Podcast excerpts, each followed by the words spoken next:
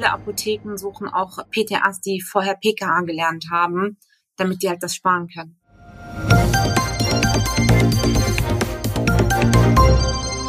Hallo und herzlich willkommen zum PTA-Funk, dem Podcast von das PTA-Magazin. Mein Name ist Julia Pflegel und ich bin die Chefredakteurin des Magazins. Während die PTA im HV beraten und verkaufen, kümmern sich die PKA darum, dass immer genug Waren in der Apotheke sind. Sie sind die Heldinnen im Backoffice. Mein Kollege und Online-Redakteur Christoph Niekamp hat mit PKA Nurten Kartal über ihre Ausbildung gesprochen. Die 38-Jährige arbeitet in der Pluspunkt Apotheke im hessischen Neu-Isenburg und findet, eigentlich braucht jede Apotheke eine PKA. Seien Sie gespannt, was Kartal von ihren Aufgaben erzählt. Viel Spaß beim Zuhören.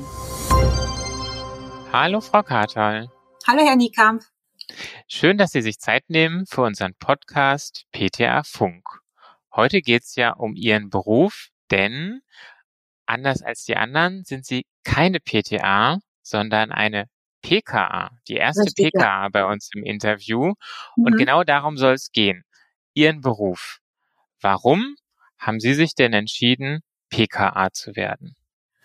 Also ich habe immer eine äh, Ausbildungsstelle gesucht im Jahr 2003 bis 2004 und ich wollte mal einen Beruf haben, wo ich auch Kontakt zu Menschen habe, aber auch nicht direkt nur Kontakt zu Menschen, auch mal so eine Abwechslung mit Bürobereich und so alles.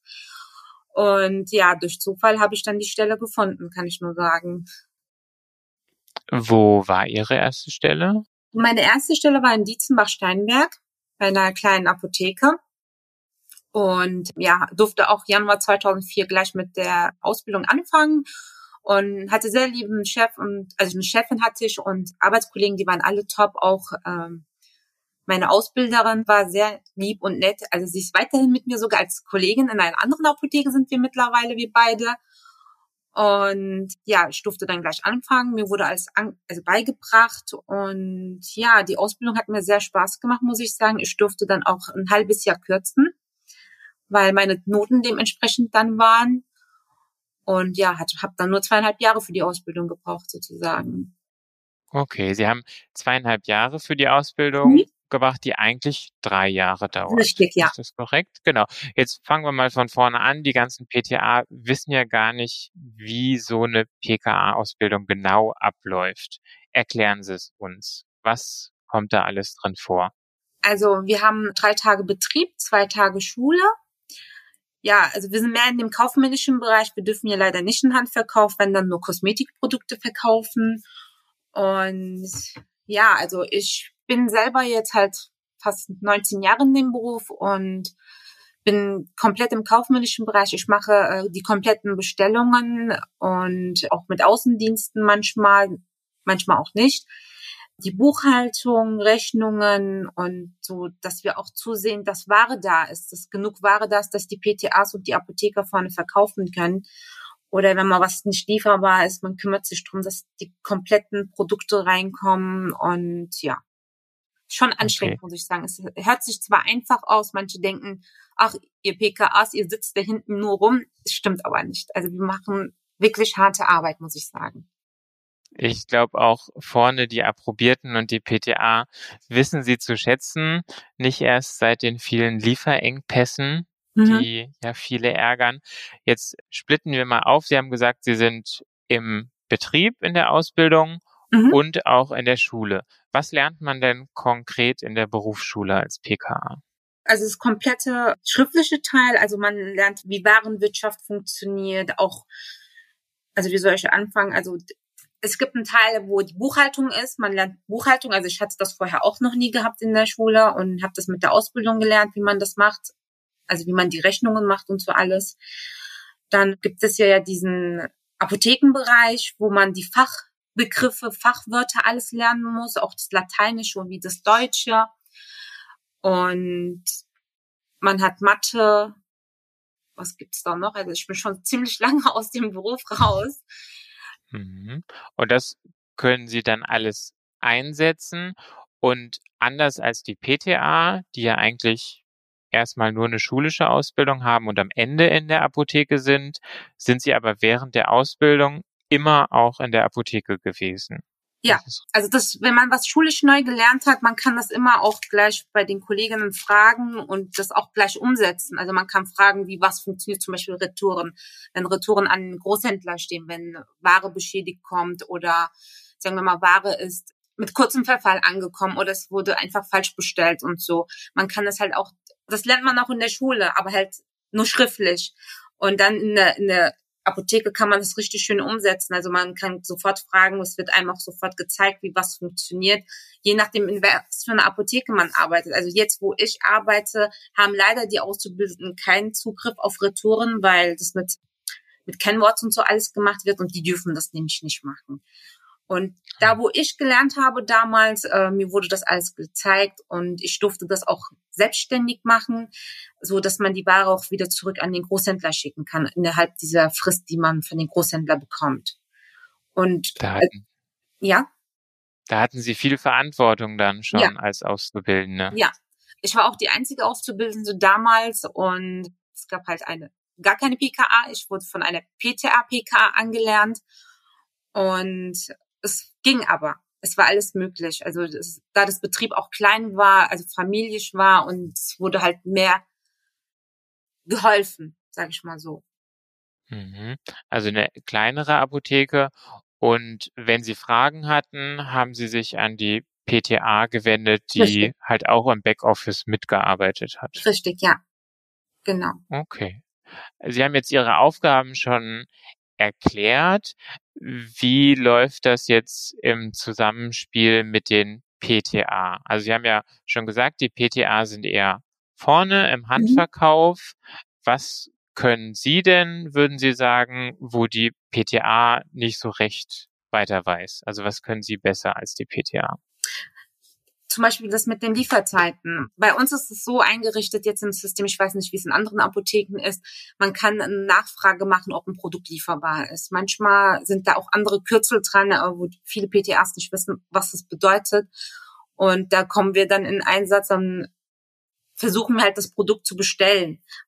Oder es sind manchmal auch Sachen, die halt nicht zu kriegen sind oder es müssen manche Sachen auch direkt bestellt werden, was die PTAs nicht machen bei uns. Also bei uns bestellen eher die PKAs die Ware, weil die auch mit dem Mindestumsatz und diese Mindestbestellungen mit dem Porto, so alles, da wissen, haben wir mehr Ahnung als die, sag ich mal so rum.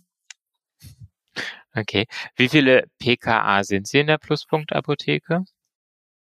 Also es gibt noch eine äh, weitere festangestellte PKA, die nur morgens arbeitet, also einen Frühschichtdienst bei uns nur hat. Und äh, es gibt dann noch zwei Auszubildende und ich. Okay, also insgesamt vier, also zwei Ausgelernte und Mhm. zwei Azubis. Richtig. Okay. Jetzt hört man ja häufig, hm, Personalknappheit oder es muss Personal eingespart werden. Und wenn der Inhaber oder die Inhaberin jetzt sagt, nee, PKA brauche ich eigentlich gar nicht mehr, Apotheke ohne PKA, geht das überhaupt? Eigentlich nicht. Aber viele Apotheken suchen auch PTAs, die vorher PKA gelernt haben, damit die halt das sparen können.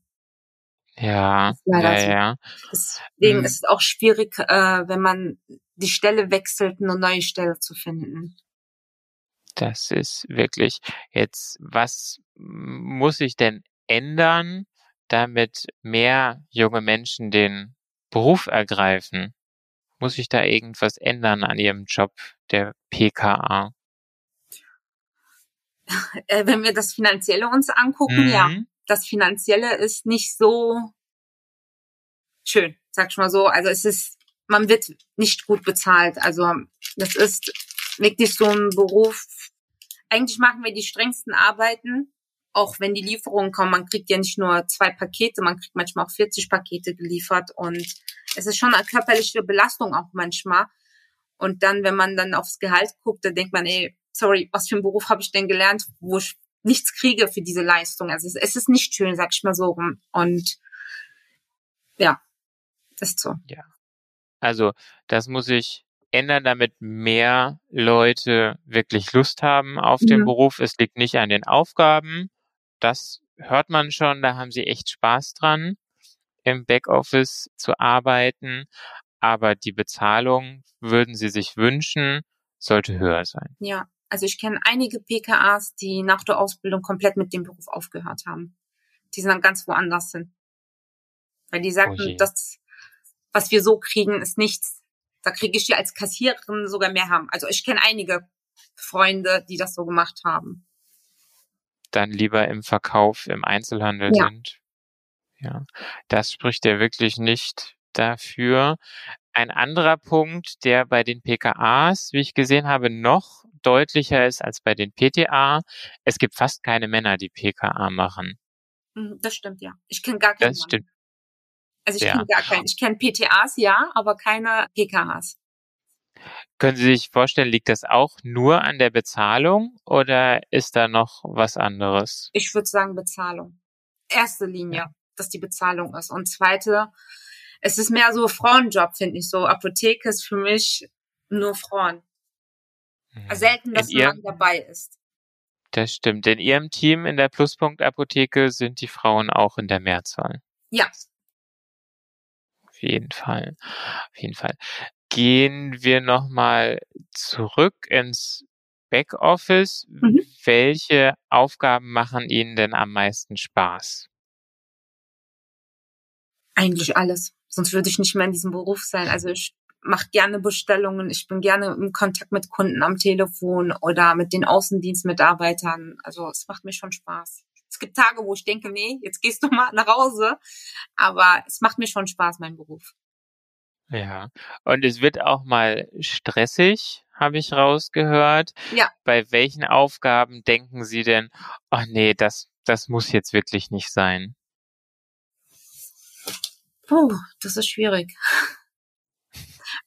Ja, wenn wir eine riesen Lieferung kriegen und man ist alleine an dem Tag, dann ist es wirklich stressig für die Person, die dann alleine wirklich da ist, also und keine Hilfe hat und muss dann alles alleine schaffen, so dass die Ware nicht bis zum nächsten Tag da liegen bleibt, weil so, so schnell die Ware eingebucht wird, bearbeitet wird, so schnell können auch die PTAs oder die Apotheker die Ware abverkaufen. Na klar, na klar. Also das heißt, Sie haben die Kombi aus vielen schweren Kisten und Ja. gleichzeitig noch alles richtig in den Computer eingeben. Richtig, ja. Man muss ja kompletten Verfall, die Ware muss gezählt werden, ob die in richtiger Menge geliefert wurde. Und das muss ja auch alles dementsprechend wieder eingeordnet werden, wohin es gehört. Also sei es Schublade, sei es vorne in der Sicht oder Freiwahl, wo die Kunden auch äh, das direkt sehen können. Also je nachdem, was gemacht werden muss. Okay. Würden Sie sich manchmal wünschen, dass Sie einen Kommissionierautomaten bei sich in der Apotheke haben?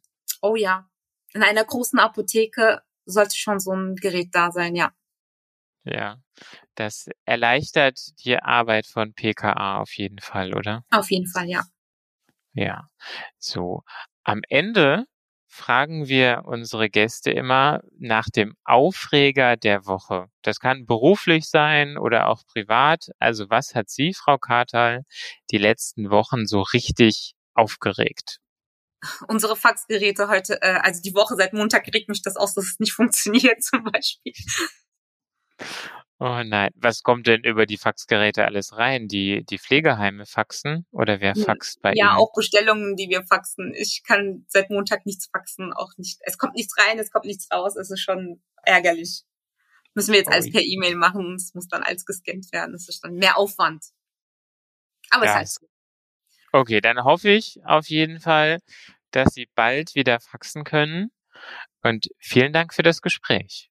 Ich danke auch. Tschüss. Tschüss. Das war unsere aktuelle Episode vom PTA Funk, dem Podcast von das PTA Magazin. Danke, dass Sie zugehört haben. Wir freuen uns über Downloads, Likes und Kommentare. Auf Wiederhören bis zum nächsten Mal.